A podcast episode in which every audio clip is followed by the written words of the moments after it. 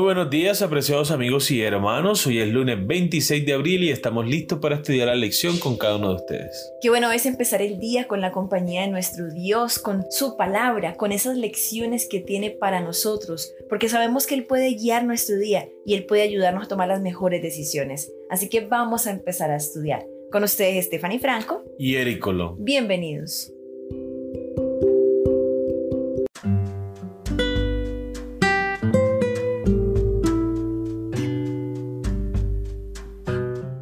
La promesa del Mesías, primera parte. El título de la lección para el día de hoy. Todas las familias de la tierra serán benditas en ti y en tu simiente. Génesis capítulo 28, versículo 14. Y si vosotros sois de Cristo, ciertamente linaje de Abraham sois y herederos según la promesa. Gálatas capítulo 3, versículo 29. Más de una vez el Señor dijo a Abraham que en su simiente, su descendencia, todas las naciones de la tierra serían bendecidas. Ver además Génesis capítulo 12, versículo 3, Génesis 18, versículo 18 y Génesis 22, 18. Esta maravillosa promesa del pacto se repite porque de todas las promesas, esta es la más importante, la más duradera, la que hace que todas las demás valgan la pena. En cierto sentido, esta fue la promesa del surgimiento de la nación judía, a través de la cual el Señor quería que todas las familias de la tierra conocieran al Dios verdadero y su plan de salvación. Sin embargo, la promesa alcanza su cumplimiento completo solo en Jesucristo, quien provino de la simiente de Abraham, aquel que en la cruz pagó por los pecados de todas las familias de la tierra. Piensa en la promesa del pacto hecha después del diluvio, en la que el Señor prometió no volver a destruir el mundo mediante agua. ¿Qué bien supremo implicaría esto sin la promesa de redención que se encuentra en Jesús? Qué bien supremo sería cualquiera de las promesas de Dios sin la promesa de la vida eterna que se encuentra en Cristo.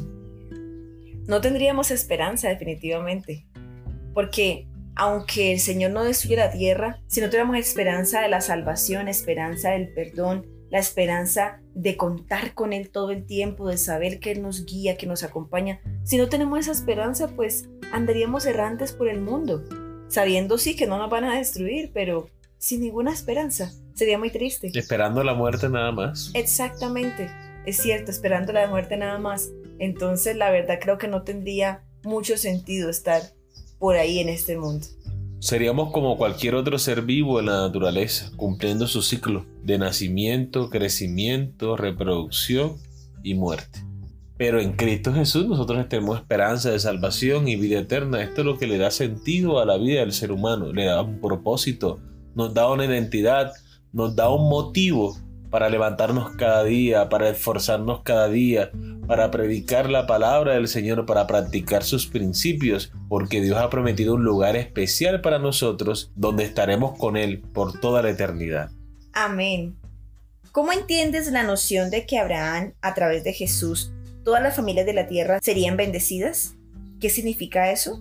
Es por el conocimiento de Cristo Jesús. En Cristo Jesús son benditas todas las familias de la tierra. Y como Jesús es un descendiente directo de Abraham, entonces por eso esa promesa se extiende desde Abraham, porque Él es su antecesor. Y nosotros venimos a ser hijos de Abraham por la fe en el Hijo de Dios. Amén.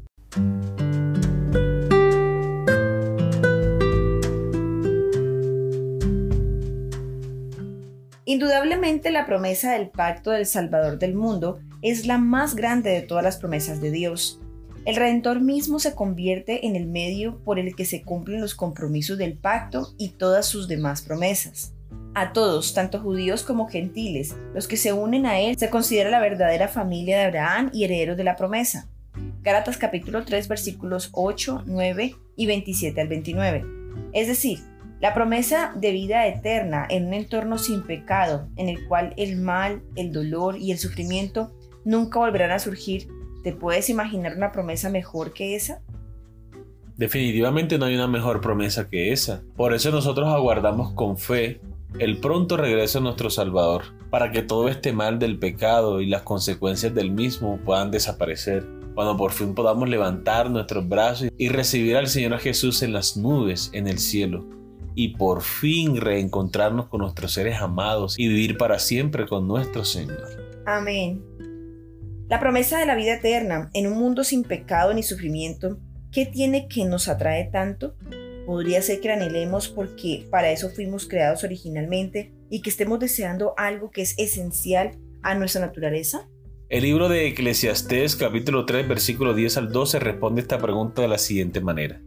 Yo he visto el trabajo que Dios ha dado a los hijos de los hombres para que se ocupen en él. Todo lo hizo hermoso en su tiempo y ha puesto eternidad en el corazón de ellos, sin que alcance el hombre a entender la obra que ha hecho Dios desde el principio hasta el fin. Yo he conocido que no hay para ellos cosa mejor que alegrarse y hacer bien en su vida. Amén. Ahí lo dice el texto bíblico, ¿cierto? Dios ha puesto eternidad en el corazón de cada uno de nosotros, el deseo de vivir, el deseo de compartir con sus seres amados, con su familia, con su esposa o esposo, con sus hijos, vivir en armonía con Dios, con la naturaleza. Dios ha puesto ese deseo en nuestros corazones y por eso nosotros anhelamos las promesas de Cristo Jesús y esperamos en ella. Tenemos esa esperanza en nuestros corazones y es por eso que estamos aquí estudiando la palabra de Dios con cada uno de ustedes, compartiendo esperanza, compartiendo este mensaje de salvación que llegue a tantas personas como sea posible, para que el Señor toque nuestros corazones, para que el Señor transforme nuestras vidas y un día podernos reunir con Él en el reino de los cielos. Amén. Muy bien, queridos amigos y hermanos, hemos llegado al final de nuestra lección para el día de hoy. Esperamos que haya sido de gran bendición para ti como lo ha sido para nosotros. Y recuerda nuestra cita para el día de mañana con una nueva lección. Que Dios te bendiga.